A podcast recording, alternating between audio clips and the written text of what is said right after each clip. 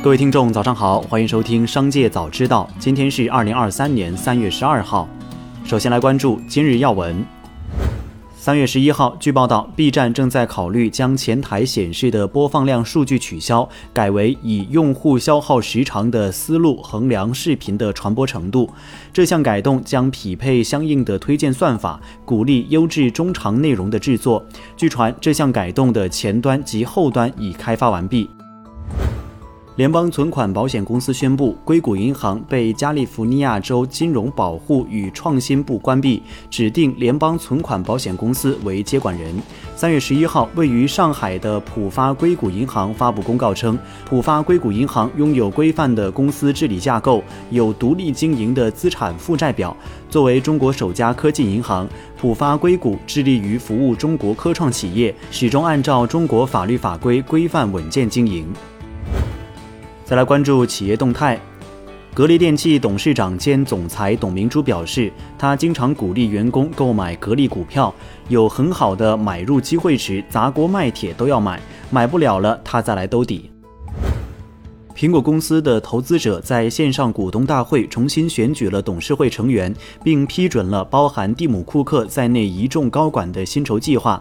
苹果公司的整个董事会包括 CEO 库克、主席亚瑟·莱文森、美国前总统阿尔戈尔和贝莱德公司联合创始人苏珊·瓦格纳都获得了连任。A 股最年轻董秘记录刷新，盛达生物公告。董事会同意聘请朱怡轩担任公司董事会秘书。公告显示，朱怡轩于一九九九年五月出生，目前不到二十四周岁。英国华威大学荣誉理学学士，美国哥伦比亚大学理学硕士，为盛达生物实际控制人、董事长洪爱之女。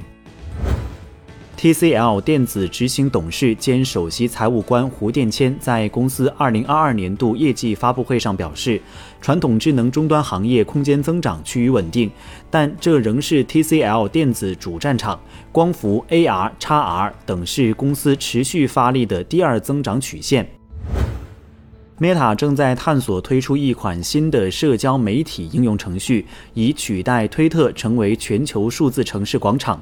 Meta 在一封电子邮件中向路透社透露，该公司正在考虑推出一个独立的去中心化社交网络来分享文字信息。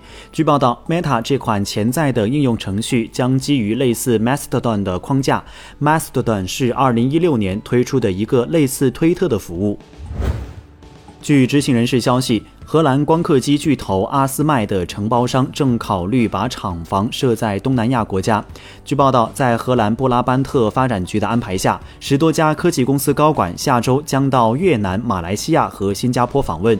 这些公司几乎都是阿斯麦的承包商。再来关注产业新闻。国内首个锂电循环产业互联网平台“李佳佳”发布及上线仪式在无锡举行。李佳佳产业互联网平台是由天齐股份作为主要发起方，联合京东科技、生态环境部固体废料与化学品管理技术中心、北京市资源强制回收环保产业技术创新战略联盟等四方共建。平台将推动废锂电池收集、仓储、运输、梯次利用、拆解处理、再生利用产业链融合和规范化运作。美国唱片业协会发布报告，去年在美国共卖出黑胶唱片约四千一百万张，光盘唱片也就是 CD 的销量约为三千三百万张，这是自一九八七年以来黑胶唱片的销量首次超过 CD。硅谷银行宣布出售其部分债券，并大规模再融资，引发流动性担忧。中金公司认为，当前整体情况可能并没有市场担忧的那么紧张。金融危机后，美国金融部门在强监管下，整体杠杆较低，且资本充足率也相对健康，因此发生大面积债务危机可能性似乎并不高。上述事件可能无法代表整个美国银行体系。最后，再把目光转向海外。禽流感爆发使得鸡蛋短缺危机愈演愈烈。为了获得足够的鸡蛋，最近不少美国民众开始在后院养鸡。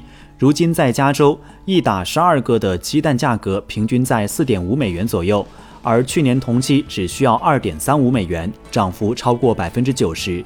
虽然有分析报告认为鸡蛋价格会在今年稍后回落，但目前很多超市依然维持限购的政策，这显然推动了美国民众对后院养鸡的热情。